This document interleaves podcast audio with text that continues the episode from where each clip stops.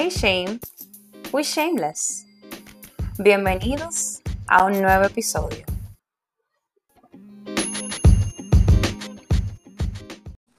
Hola, oyentes Shameless, espero que estén muy bien, los extrañamos y en esta ocasión, en este episodio, estaremos hablando sobre mi mamá, sobre tu mamá, sobre la mamá de cada uno de ustedes. Estaremos continuando con la serie que hace un tiempo iniciamos, Relacionándome sin vergüenza que ha sido de mucha revelación y de mucha ayuda para aquellos que la han escuchado, que inclusive nos han dado testimonio en cuanto al tema de relacionarse con la gente, con las personas que los rodean. Antes de iniciar, queremos darle las gracias por mantenerse semana tras semana escuchando todos los episodios, por mantenerse semana tras semana con su fidelidad y gracias a todos aquellos que han orado por nosotras. Sus oraciones han llegado. Así que de verdad, de corazón, de mi parte, de parte de yo y de parte de Wanda, muchísimas gracias por mantenerse ahí. Gracias. Pero bueno, para iniciar con el episodio, vamos a estar basando en la lectura de la boda de Caná de Galilea. La viene de Juan 2 del versículo primer, del versículo 1 al 12. Al tercer día hubo una boda en Caná, un pueblo de Galilea. La madre de Jesús estaba allí, y Jesús y sus discípulos fueron también invitados a la boda. Se acabó el vino y la madre de Jesús le dijo, ya no tienen vino. Jesús le contestó, mujer, ¿por qué me dices esto? Mi hora no ha llegado todavía. Ella dijo a los que estaban sirviendo, hagan todo lo que Él les diga. Eso fue como Savage María, de verdad. oye, óyeme, niño, tú no sabes el potencial que yo, que yo veo en ti. Aunque tú me digas que tu hora no ha llegado, ya yo le voy diciendo a la gente que hagan lo que tú digas que tienen que hacer. Porque yo sé, yo sé para lo que tú das. Come on.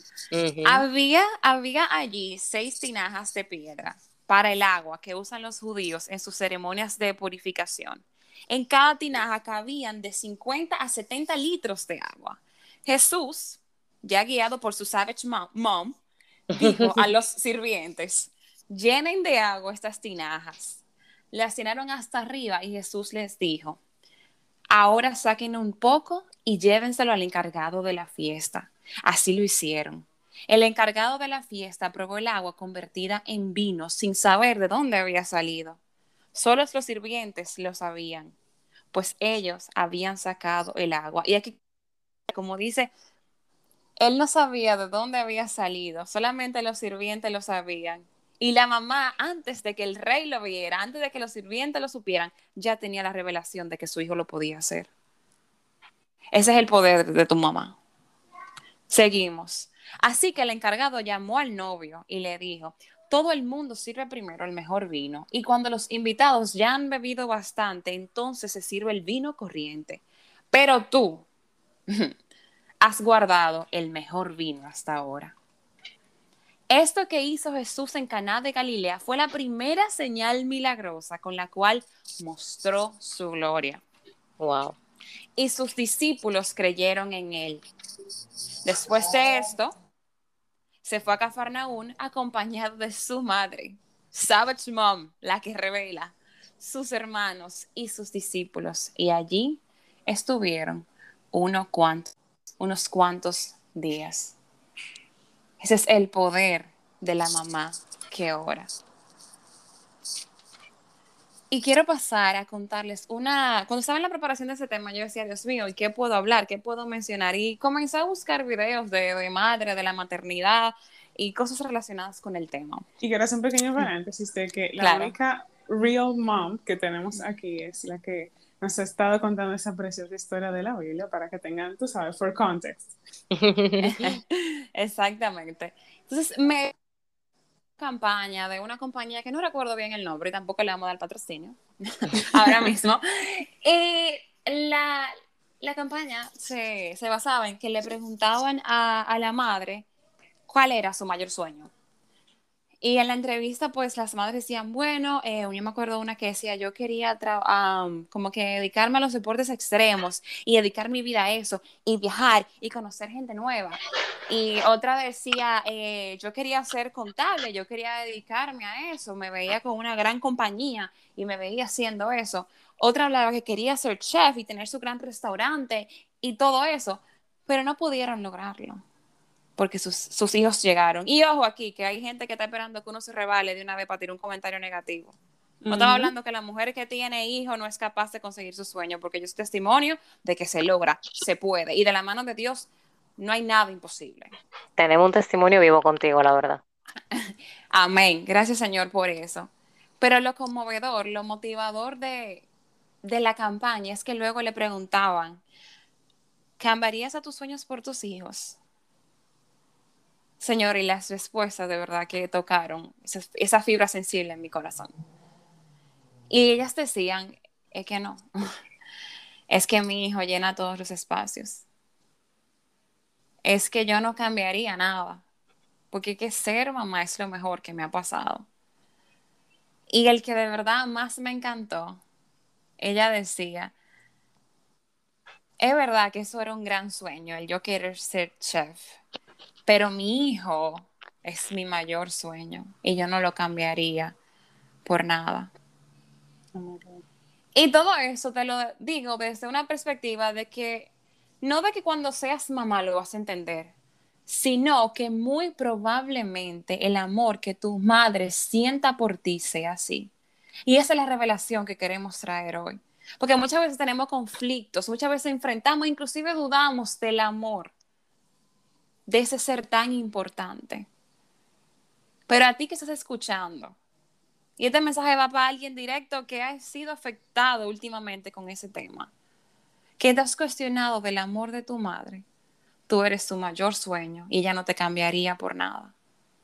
Y yo te aseguro que si tú le preguntas qué ella soñó antes de ser tu mamá y que si lo cambiaría en vez de seguir ese rol que ha tenido contigo, yo te aseguro que la respuesta sería elegirte a ti. Hace un tiempo yo estuve en la piscina, que le contaba a las chicas cuando estábamos en la preparación, y yo vi una madre que estaba con su hijo.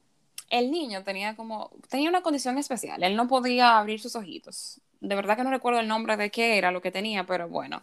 El caso es que ella tenía que cargarlo en todo momento, guiarlo para cualquier lugar y, y estar ahí con el niño porque él no podía abrir sus ojitos. Y yo estaba ahí con mi hija y muchos niños más que estaban saltando y gritando y tirándose de la orilla de la piscina sin ningún tipo de condición especial. Y ella estaba ahí con su bebé, con su hijo, dando la milla extra, velando por él, acompañándolo sin perder la paciencia. Ella estaba ahí con su hijo. Luego me pasó que otro día en la playa vi una madre que también estaba con su hijo que coincidencialmente tenía otra condición especial y ella se veía tan alegre. Y yo de verdad yo no podía parar de mirarlo porque él estaba like a bird como un ave tan libre ahí en la playa con su mamá que recuerdo yo que le estaba dando la comida en la boca y ella estaba tan alegre tan orgullosa tan feliz de estar ahí con su hijo compartiendo dando la milla extra dando muchísimo más de lo que se pedía en otra ocasión, en el aeropuerto, estaba yo de camino, no me acuerdo si era de Santo Domingo para qué, no recuerdo la verdad, eso no es importante, pero me topé con una señora, madre de dos jóvenes, y ella me contaba cómo se ganaba la vida para que sus hijas fueran a la universidad, y era siendo ama de casa, limpiando casa de otras personas, hasta que un día se enfermó y no podía seguir limpiando. Y le dijo a sus hijas, no se preocupen, que ustedes no van a dejar de estudiar. Yo seguiré trabajando como pueda. Y señores, oigan lo que se le ocurrió. Bueno, no se le ocurrió, el Señor le reveló. Se le ocurrió hacer, hacer arepas. Y así sus hijas se graduaron las dos de medicina. Ella oh vendiendo arepas toda la mañana y me dijo, oye, me se puso como pan caliente y me lo compraban en todos los lugares. Y mis hijas se graduaron las dos de medicina. Y todas esas anécdotas te las hago para, para hacerte entender que mamá es ese ser que siempre dará la milla extra por ti. con condición especial o sin ella, mamá, tu mamá te va a cuidar y velará por ti. Señores, mi mamá siempre la dio por mí. No había una gripe en la cual ella no estuviera ahí, añoñándome, limpiándome los mocos, haciéndome mi sopita, dándome mi jugo, que por alguna razón siempre me lo compraba de pera, pero a mí me encantaba. Y untándome mi mentol en la espalda. Cuando yo llegaba al colegio, esa comidita caliente, ay, óyeme, religiosamente esperándome ahí, sentada en esa mesa. Cuando yo tenía un examen difícil en la uni, oye, con las oraciones de mami, a mí se me pasaban los nervios. Cuando yo no sabía qué hacer, saber que ella estaba era suficiente. Cuando yo estaba triste, cuando yo, no, cuando yo no, cuando ella estaba triste y yo la encontraba llorando, ella lo que me decía, no, que yo me duele un poco la cabeza, yo voy a estar bien, no te preocupes. Y se, y se paraba a prepararme la cena. Porque, les repito, y es mi énfasis, por eso le hice las anécdotas que les hice al inicio, es mi énfasis en el episodio de hoy. Mamá da la milla extra. ¿Y por qué yo digo milla extra? Porque las madres también nos cansamos. Yo soy madre. Nos cansamos, nos rendimos, nos drenamos. Yo tengo, para darle un testimonio ahora, de ahora, de ahora mismo, de este segundo, señores, yo estoy drenada. Yo estoy cansada y aún sigo dando la milla extra por ella. Nos rendimos, nos agotamos, nos rompemos, lloramos, fracasamos, nos rechazan y aún así, desde que vemos nuestros hijos, de repente estamos dispuestas a todo. Es como, como una especie de superpoder que solamente Dios la da. Y para finalizar, quiero cerrar con dos puntos. Uno, dedicado a los hijos y otro, dedicado a las madres que nos escuchan. Hijo o hija, cuando naces, tu madre no es un proyecto terminado. Mm. Tu madre es un proyecto en construcción. Ella no tendrá todas las respuestas ni todas las palabras. No va a ser perfecta, por favor, no nos exijan la perfección. Pero siempre estará dispuesta a dar la milla extra por ti. No es coincidencia que amor y mamá tengan cuatro letras. Óyeme, yo hasta me atrevería a decir que son sinónimos. Y a ti, madre, quiero decirte, los límites sanos son importantes. Es válido querer incondicionalmente estar para tus hijos y dar y dar y dar hasta que te sientas drenada y muy cansada, pero cuida tu salud mental, así como cuida de ellos, así como cuidamos de ellos. Y créeme que hallarás un buen balance. Mamá, ámate, así como lo amas a ellos. Y si quizás tú no tienes una mamá presente o que esté en esta tierra, y haya tomado el rol una tía, una hermana, una prima, quien sea, quiero que te quede claro el mensaje, que quien sea que Dios haya seleccionado para que tenga el rol de mamá en tu vida, Él lo hizo sabiendo exactamente cuáles eran tus necesidades y cómo ella estaría para ayudarte con cada una de ellas, aun esas que no sabes expresar. Porque si hay alguien que conoce tu potencial, así como María le dijo a Jesús, oye, no hay vino, y él le dijo, pero que yo no estoy preparado. ¿Qué ella le dijo? Eh, señora, lo que él diga, háganlo. Ella conocía el potencial. Si hay alguien que conoce tu potencial, es tu madre.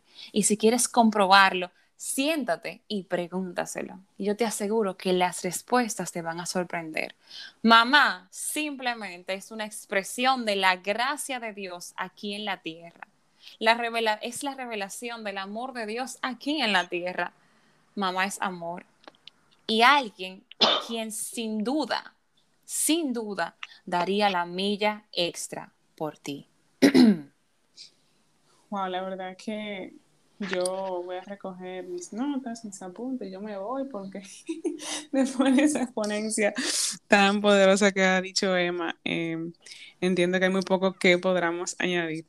Sin embargo, sí tengo un enfoque, una preparación de, del tema que, que va a diferir un poco de, esto que habló Emma. La verdad es que la maternidad es una bendición y vamos a adentrarnos un poco más en ello, eh, en lo que he preparado, pero no todo es rosa.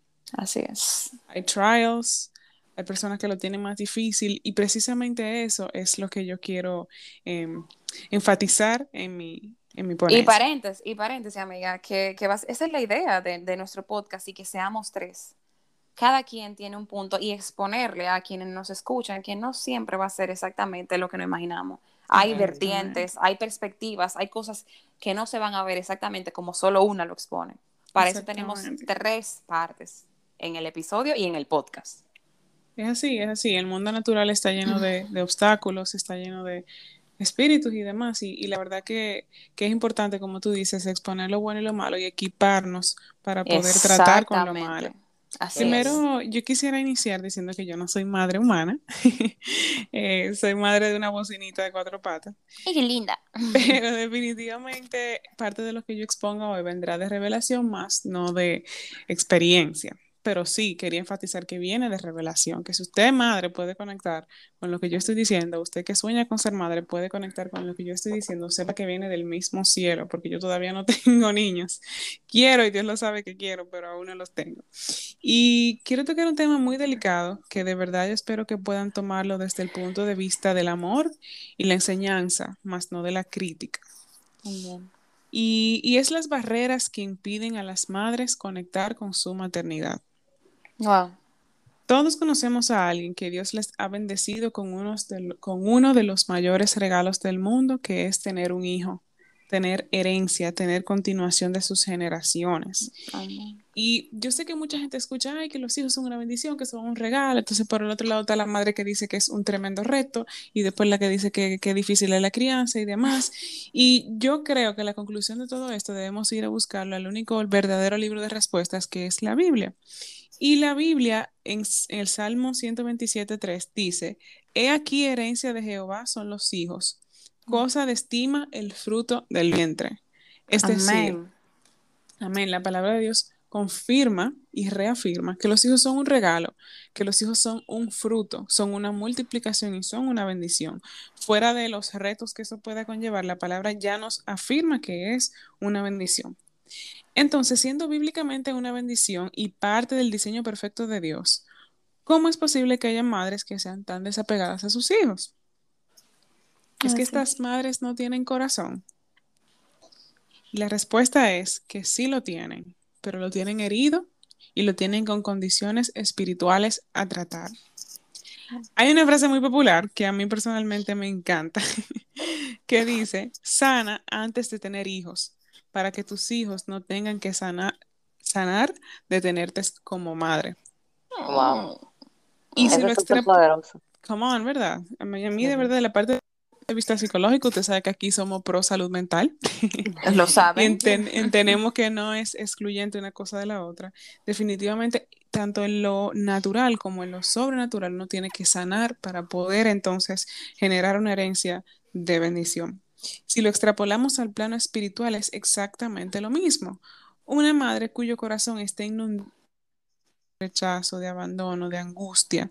Una madre cuyos padres o su pareja la hayan convencido de que no es valiosa, de que no es suficiente, que la hayan pisoteado su autoestima, Aún una madre que el enemigo haya logrado pisotearlo con engaños y mentiras, porque hay veces que las madres no son criticadas, hay veces que las madres no son maltratadas, pero el enemigo encuentra una brecha de hacerla pensar y creer que no son suficientes y que no son capaces de darle algo bueno a sus hijos, no son capaces de bendecir la vida de sus hijos. Y lamentablemente, cuando las madres permiten que estas cosas se aniden en su corazón, eso es lo que portan y eso es lo que pueden dar. Quiero que, realmente pensemos bien en esta parte de, de, lo que porto y lo que puedo destilar, lo que puedo entregar, y quiero sustentarlo de nuevo en la palabra de Dios, que entiendo que ha sido un súper aliado en este tema y en todos los temas, pero en este como es tan explícito, porque el amor es algo tan similar al de Dios, que en la palabra de Dios podemos encontrar muchas herramientas, podemos encontrar mucha información respecto a cómo funciona esta relación. Y dice primera de Juan 4, 19 al 21, que nosotros amamos porque Él nos amó primero. Y a eso yo le añado que un corazón que haya priorizado espíritus inmundos no hace espacio para el amor de Dios y por ende no tiene las herramientas para amar como Dios dicta. Vamos a hacer una, breve análisis, una breve síntesis. Espérate, espérate. No, espérate. hay cosas que no se dejan pasar así, Joana. Eh, repite, por favor, repítelo. Primera de Juan 4, del 19 Ok. al 21, dice, nosotros amamos porque Él nos amó primero. Mm, Y a eso quiero añadirle que un corazón que haya priorizado, vamos a acusarle, vamos a decirlo detenidamente, que haya dado una prioridad a espíritus inmundos, no le permite espacio al amor de Dios. Tu Mm. corazón tiene una disponibilidad, tu corazón tiene, come on, like a space to be filled, ¿verdad? Un espacio para ser llenado. Si tú abres puertas a que sean espíritus inmundos que llenen tu corazón, tu corazón no puede llenarse del amor de Dios. Cuando tenemos un corazón que está lleno de espíritus inmundos, le quitamos la disponibilidad para que ese corazón esté lleno del amor de Dios. Y si no tenemos un corazón lleno del amor de Dios, si no amamos, si no permitimos que Él nos ame primero, entonces no somos capaces de amar. Y esa es la respuesta que yo he encontrado al por qué existe una madre que no ama a su hijo, por qué existe una madre que no es abnegada, que no se entrega, que no siente toda esa mariposita de lo que todas las madres hablan.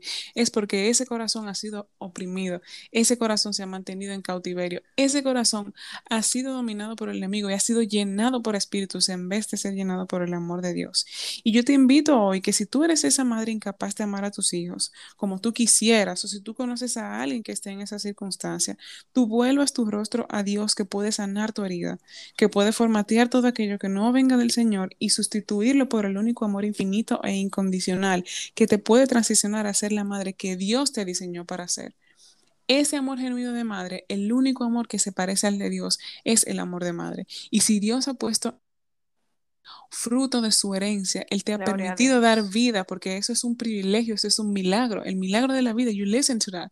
El milagro de la vida es algo que Dios te permite. Y si Él ha permitido que esa criatura llegue a tu vientre, es porque ya le ha preparado tu corazón para amarlo, como Cristo ama a su iglesia, como Dios te ha amado a ti. Así Él lo ha preparado. Y si hay algo que está en contra de ese diseño, es algo que no viene de Dios, es algo que te corresponde, te responsabilizo hoy de cancelarlo y dejarlo atrás. Por el bien tuyo, por el bien de tu felicidad, de tu corazón y por el bien de tus hijos. Amén. Wow. Qué, qué lindo hablan mis chicas. Eh, bueno, yo veo como que mis chicas han hablado mucho de, de cómo ser mamá, de, de la parte de mamá. Pero hoy yo quiero ponerme en el zapato de hija, porque muchas veces nosotros como hijos eh, tenemos eh, idealizaciones un poco altas en cuanto a las personas que nos rodean y a lo que esperamos. Tenemos idealizaciones altas a lo que esperamos de nuestros padres.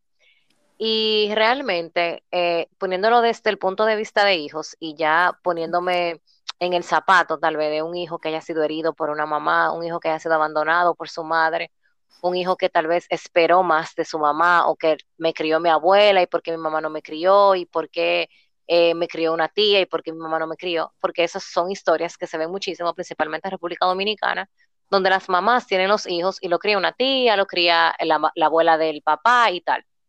Entonces, como dice Joa, que me encantó muchísimo, el hecho de que hay que sanar para poder dar lo mejor es lo mismo que decíamos en sanando mi relación con papá. Eh, mamá simplemente puede ser una niña herida más grande, ¿sabe? Entonces, tal vez por eso ella no puede dar la milla extra porque en ese, esa parte de su vida no está sanada o hay partes de su vida que no han llegado totalmente a la sanación. Y con esto, eh, también te quiero llevar al punto de reflexión que yo aprendí en eh, 2019-2020. En ese año yo me fui a estudiar fuera, a Madrid, y yo recuerdo, yo siempre he sido muy apegada a mi madre, pero recuerdo eh, que ese viaje yo principalmente lo hice por eso, por apegos emocionales. Y más que sanar los apegos emocionales, yo aprendí más bien a valorar lo que tenía. Y no con eso sentirme más apegada a ella, sino eh, saber cuál es mi rol como hija y saber cuál es su rol como mamá. Y entender que aunque yo tenía heridas personales o tal vez tenía carencias o tal vez tenía, no sé, celos en algún punto de mi vida, eh, me di cuenta que mamá siempre trata de hacer lo mejor para sus hijos y que no hay un hijo favorito, ¿entiendes? Sino que cada mamá se destaca y se, se identifica con un hijo por características totalmente distintas. Así Entonces, es. yo aprendí a diferenciar mi rol en la vida de mi mamá y el rol de mi hermana en la vida de mi mamá. Entonces, Buenísimo. eso me dio muchísima sanación y me dio muchísima liberación. Y con eso también te quiero contar un testimonio en el que yo, la primera vez que caí en cuenta que yo estaba en Madrid, a ocho horas de vuelo de diferencia de, mi casa y a seis horas de diferencia en horario, eh, yo venía llegando de la universidad, yo venía súper cansada, yo tenía que hacer un trayecto de 35 minutos de mi casa a la universidad, tenía que coger dos metros y tenía que caminar un pedazo de 11 minutos a pie con un friazo, viviendo en el Caribe. Y yo recuerdo que yo llegué tan cansada esa noche a mi casa que yo me senté, yo como que caí en la realización de que yo estaba sola, de que ya, tú sabes, como que ya yo era una adulta. Y yo decía como que, wow, como que cuánto yo no diera de que mi mamá me esperara con una cena caliente o por lo menos como que llegar a mi casa y saber que me estaban esperando. Yo llegué a mi piso y yo estaba, o sea, yo estaba sola. Y justo en ese momento fue que me di cuenta de todo lo que yo dije anteriormente, o sea, como que como que cada persona es individual y cada uno cada nosotros como hijos ocupamos un espacio en la vida de nuestras madres.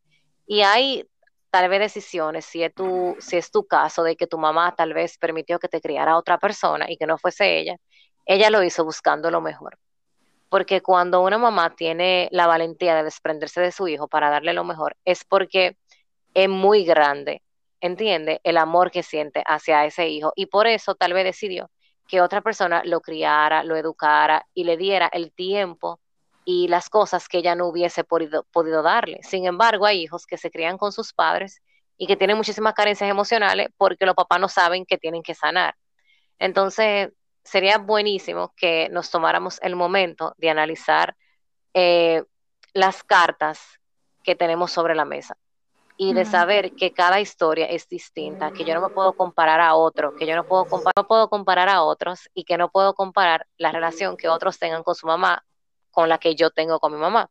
Entonces quiero como que llevemos este momento a un punto de reflexión, que nos pongamos en los zapatos no tan solo de mamá, sino también en el punto que hablamos de papá, también de papá, para ser empáticos y ponernos en los zapatos de ellos y saber que ellos hacen lo mejor con lo que tienen.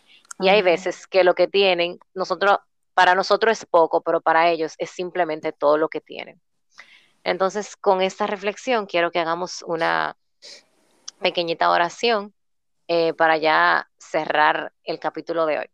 Señor, en esta noche te damos gracias te damos gracias, principalmente por la vida de esa persona que nos trajo al mundo, que tuvo el privilegio y que vivió el gran milagro de dar vida a otra vida. Eh, te pedimos, Señor, que, que, mires nuestros corazones, que abras nuestros corazones, que abra nuestra mente, nuestros pensamientos, Señor. Permítenos ser empáticos, permítenos ser responsables de nuestras emociones, permítenos sanar, permítenos crecer, permítenos encontrar propósito, Señor, de las cosas que nos duelen, de las cosas que, que tenemos en nuestras vidas, que no nos dejan avanzar y que no nos dejan crear esa relación sana que queremos con mamá, porque la llenamos de reclamos, la llenamos de reproches, la llenamos de cansancios y en esta noche, Señor, yo quiero que tú derrames especialmente tu Espíritu Santo sobre esos corazones que están heridos, sobre esos corazones que tienen carencia, Señor, para que a partir de este momento puedan recibir una sanación y una liberación para poder amar a mamá así como tú la amas y poder aprender de ese amor de madre. Te lo pedimos, Señor, en el nombre de tu Hijo Jesús. Amén. Amén, amén. Hasta la próxima. Bye.